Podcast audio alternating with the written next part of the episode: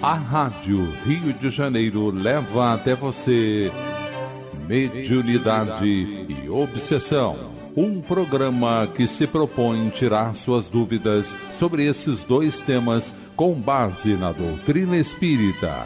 Apresentação: Moisés Santos.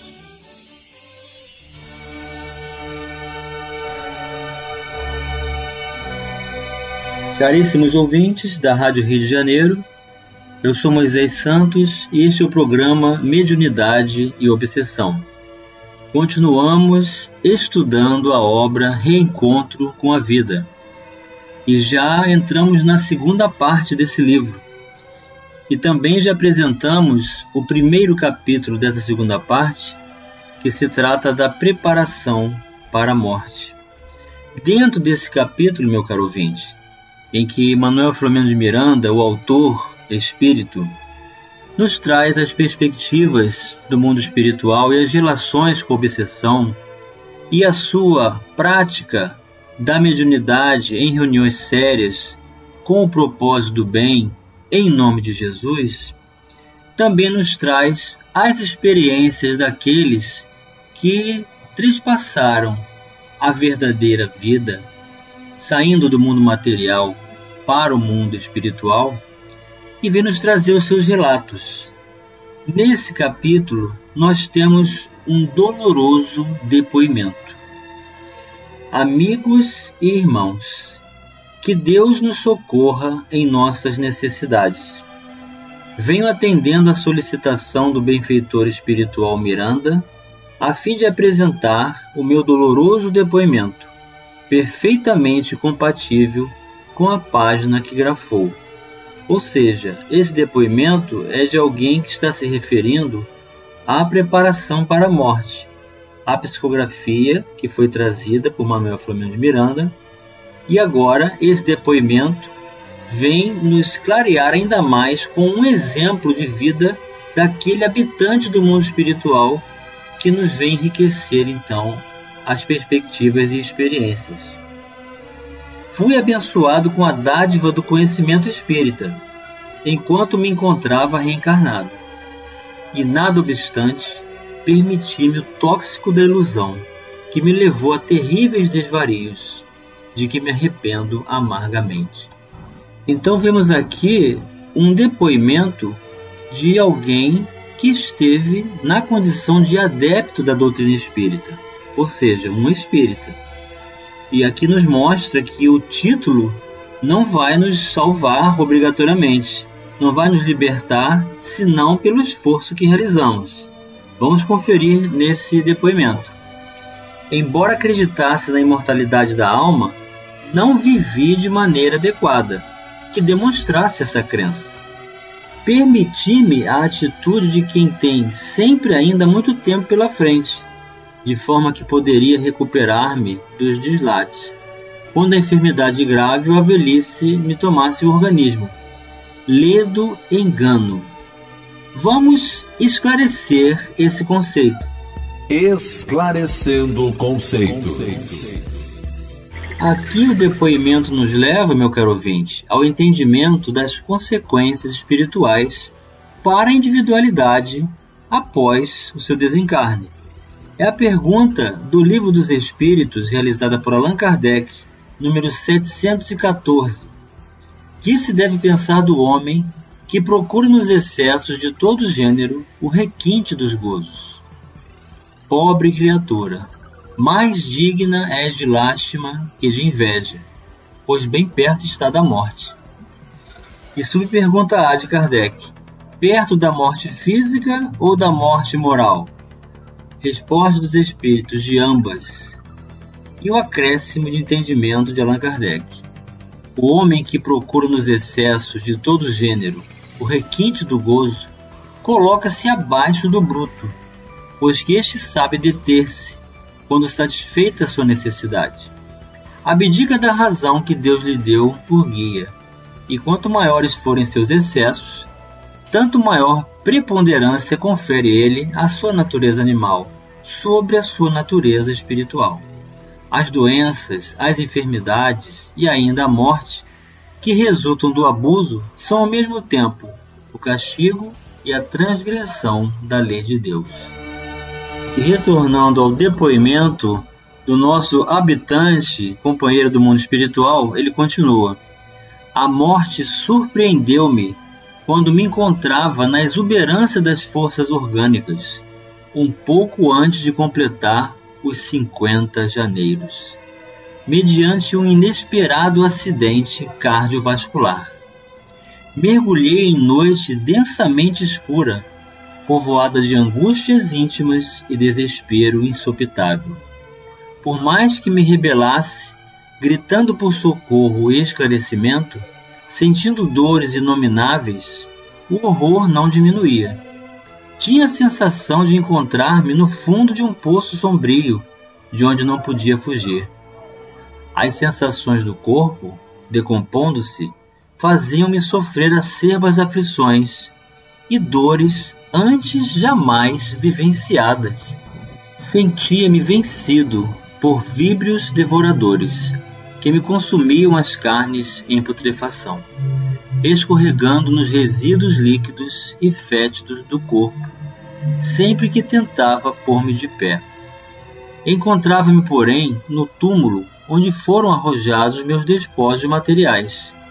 De quando em quando, relâmpagos horríveis iluminavam a treva, facultando-me ver rapidamente a prisão hórrida em que me situava. Como não tivesse um segundo de repouso e não passasse a agonia infinda, somente a pouco e pouco dei-me conta da realidade, isto é, que poderia ver desencarnado, porquanto eu tinha ideia do que acontecia aos espíritos sensualistas e vulgares, como eu mesmo, após o fenômeno da morte fisiológica. As dores físicas somaram-se lentamente às morais resultado da consciência que despertava, das noções de responsabilidade que permaneciam nos arquivos da memória. É indescritível o que me aconteceu. Passei a ter crises de loucura, de amnésia, logo sucedidas pela lucidez, a fim de avaliar a extensão do sofrimento que me aconteceu. Ninguém é capaz de avaliar o desespero que me avassalava. Somado ao remorso, a um arrependimento que reconhecia tardio, porquanto inútil, somente piorando a situação hedionda.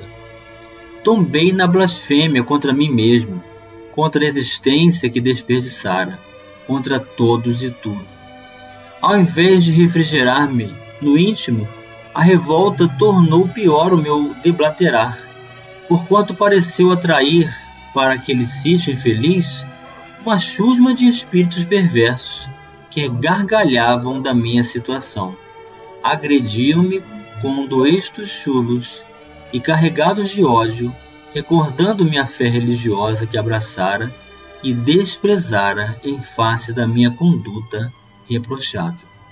Então aqui nós temos a declaração clara e precisa, direta, sem subterfúgios, do quanto nós temos o combate com a própria consciência. O quanto que nós somos avisados pela própria consciência das nossas condições de desvios perante a coerência do que compreendemos. Eis aí o erro consolidado e as consequências e prejuízos morais para nós mesmos. Não posso ainda hoje avaliar o tempo infinito que transcorreu nesse inferno de aflições contínuas. Quando concluíra que não suportaria por mais tempo, sem perder totalmente a razão, recordei-me do concurso da oração e, sob chuvas de infâmias e angústias, recorri ao Senhor de misericórdia, suplicando perdão, compaixão, nova chance. Um sono reparador e rápido me acometia, para logo despertar no mesmo báratro de onde não conseguia fugir voltavam todos os desesperos, em forma de alucinação, de consciência do que acontecia, do pesadelo. Compreendi que a prece me seria a única forma de libertação e deixei-me vencer pela vontade de renovação, deliberação do lugar em que os horrores aconteciam, passando a experimentar um pouco mais de alívio. Com o tempo, A noite, lentamente, foi se tornando menos sombria. Os algozes já não me atingiam com as suas agressões, até uma oportunidade quando meu pai me apareceu, gentil e compassível, arrancando-me do terrível desterro, conduzindo-me a uma câmara espiritual de lenta recuperação e refazimento das energias. Então, eis aí a condição natural de cada um de nós, a intervenção daqueles que nos amam, podem intervir e nos resgatar em situações como essa, em que o nosso irmão está relatando aqui, certamente encontra-se nas regiões do umbral. Passou-se largo tempo, até o momento quando amigos do mundo maior começaram a contribuir em meu favor, entre os quais o venerando Filomeno de Miranda, que aqui me trouxe, conscientizando-me do compromisso para comigo mesmo e da forma como conduzira durante a finda existência carnal. Então, isso aqui exarada de forma precisa, Deus não quer a condenação do ímpio, mas que ele se arrependa e viva. Então vamos viver as consequências sim daquilo que nós realizamos, que buscamos, que acalentamos, que fizemos de hábitos em nossas vidas. Principalmente quando nós temos o conhecimento. Então isso vai pesar muito mais para as nossas consciências. Usando o corpo somente para o prazer, buscando o desenvolvimento intelectual para melhor usufruir as benesses da vida, ludibriei-me a mim mesmo, enveredando pelos tortuosos caminhos da hipocrisia, mantendo a aparência social, que agrada, gentil, e a realidade dos vícios, que a mim me consumia. Sempre que era alertado pela consciência, eu retrucava. Há tempo ainda, muito tempo. No caso, ele se refere enquanto esteve como encarnado. Tive mesmo ocasião de proferir palestras elucidativas para os outros, desfrutando da vaidade em face da lucidez mental e dos conhecimentos adquiridos, que deveriam servir-me de rota de segurança, complicando ainda mais a minha responsabilidade. Então, esse depoimento serve para todos nós, meu caro ouvinte buscamos a verdade, entendemos os ensinamentos do Cristo, torna-se maior a nossa responsabilidade, porque a quem muito foi dado, muito será cobrado. Mas é o único meio de nós nos libertarmos, de estabelecermos o concurso da saúde integral, de buscarmos a felicidade legítima no exercício do bem e da caridade. Então não podemos fingir mais que não compreendemos sendo contrários em nossas escolhas às ações que conhecemos como coerentes. Vamos continuar raciocinando sobre esse depoimento doloroso já já no próximo bloco. Participe do programa Mediunidade e Obsessão enviando sua sugestão ou pergunta para o e-mail meo arroba rádio rio de janeiro.am.br ou pelo WhatsApp 984867633 aos cuidados de Moisés Santos. A Rádio Rio de Janeiro está apresentando Mediunidade e Obsessão. Apresentação Moisés Santos. Caríssimos ouvintes da Rádio Rio de Janeiro, Voltamos agora para o segundo bloco do nosso programa de hoje. Estamos abordando o primeiro capítulo da segunda parte do livro Reencontro com a Vida, autor o espírito Manuel Flamengo de Miranda, psicografia de Edivaldo Pereira Franco, editora Leal. O tema do primeiro capítulo dessa segunda parte é a preparação para a morte. Dentro desse capítulo, foi acrescentado um depoimento de um habitante do mundo espiritual que vem nos relatar a sua condição ao desencarnar, que estabeleceu contato com o conhecimento da doutrina espírita, chegou a fazer exposições do seu conhecimento, mas que narra não ter vivido não ter feito esforço, mas sim estabelecido é, convívio com o próprio vício, alimentou ilusões e viveu para as sensações físicas, enganando-se, conforme ele mesmo diz. Empolguei-me com as lições de amor exaradas em o Evangelho. Porém, vivi longe dele, mentindo-me, quando pensava estar enganando os demais. Então é muito interessante esse contato deste companheiro que vem nos relatar a sua experiência, dizer para nós que se empolgou com as lições de amor, dentro das perspectivas do entendimento do Evangelho, mas que também declara que apesar de ter se empolgado, ele não trouxe para suas realizações pessoais, para sua convicção, para a coerência das suas escolhas, o conhecimento que passou a adquirir, e portanto mentiu para si mesmo, e achou que poderia enganar a todos, mas na verdade enganou a si mesmo. É certo que não cometi crimes, nem tive uma conduta perversa como se poderá pensar. Somente que me prejudiquei, pensando crer em algo que não era respaldado pelos atos, iludindo-me com a concessão de flertes com a verdade, assim desculpando-me da insensatez. Então isso é muito comum. O homem se julgando com a necessidade de cumprimento da vida social passa a viver em função de uma falsa liberdade e que afirma não estar realmente cometendo nenhum crime por ser consensual às suas escolhas, com os parceiros ou parceiras que realizam atos que não envolvem responsabilidade e sentimento, nem compromisso com a relação íntima.